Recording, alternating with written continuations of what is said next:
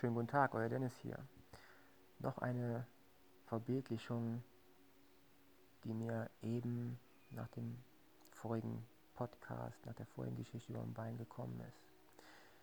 Stellt euch mal euer Fasziengewebe vor als ein Konstrukt, ja, fast wie ein Exoskelett, was um eure Gedärme, um eure Knochen, um eure Sehnen existiert, diese aber noch ergreift und mit einbezieht.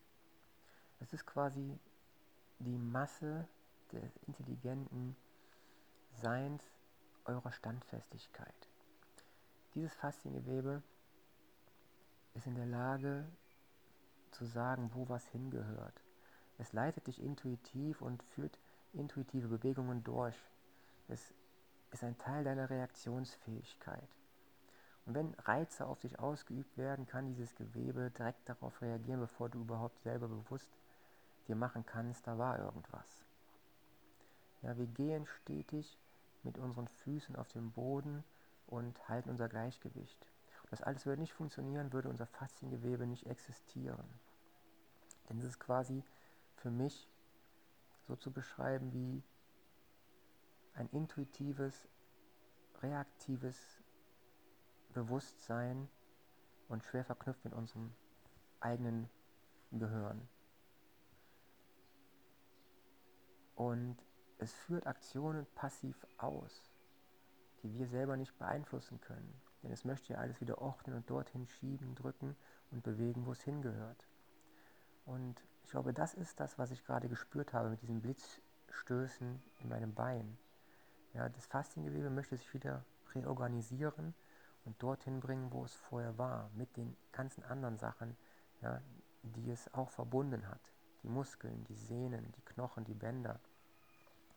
Und wenn man in die TCM reingeht, in die traditionelle chinesische Medizin zum Beispiel, dort gibt es ja Meridianbahnen und Energieleitungen und die ganzen Wege, ja, wo unser Fluss durch den Körper geht und wo wir ansetzen können, wenn dort Staus sind, ja, um dort wieder zu heilen. Und ich glaube, das Fasziengewebe ist ein Teil davon. Ein großes gesamtheitliches Netzwerk an Bahnen und Strukturen, ja, was uns die Möglichkeit gibt, von überall vom Körper andere Punkte im Körper anzusteuern und zu, abzufragen, was geht dort ab. Ja, was haben wir hier gerade für eine Herausforderung? Gibt es hier Beschädigungen? Muss ich reagieren?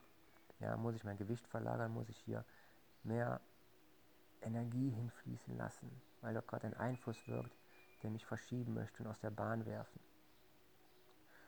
Und ich glaube, ich finde es hochinteressant, wie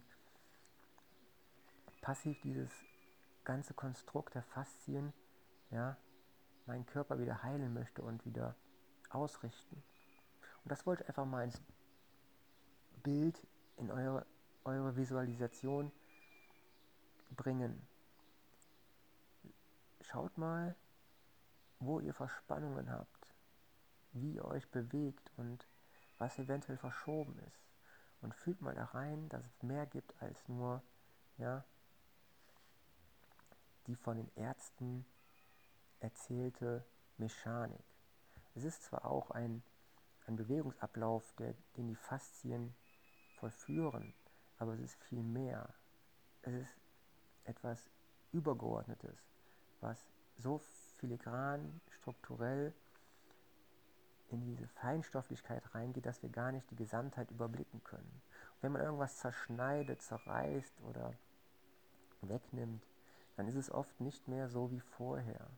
Darum ist es wunderbar interessant, wenn man feststellen kann, dass der Körper mit den Sachen, die wir ihm geben und die er hat, ja, so ziemlich alles wieder herstellen kann.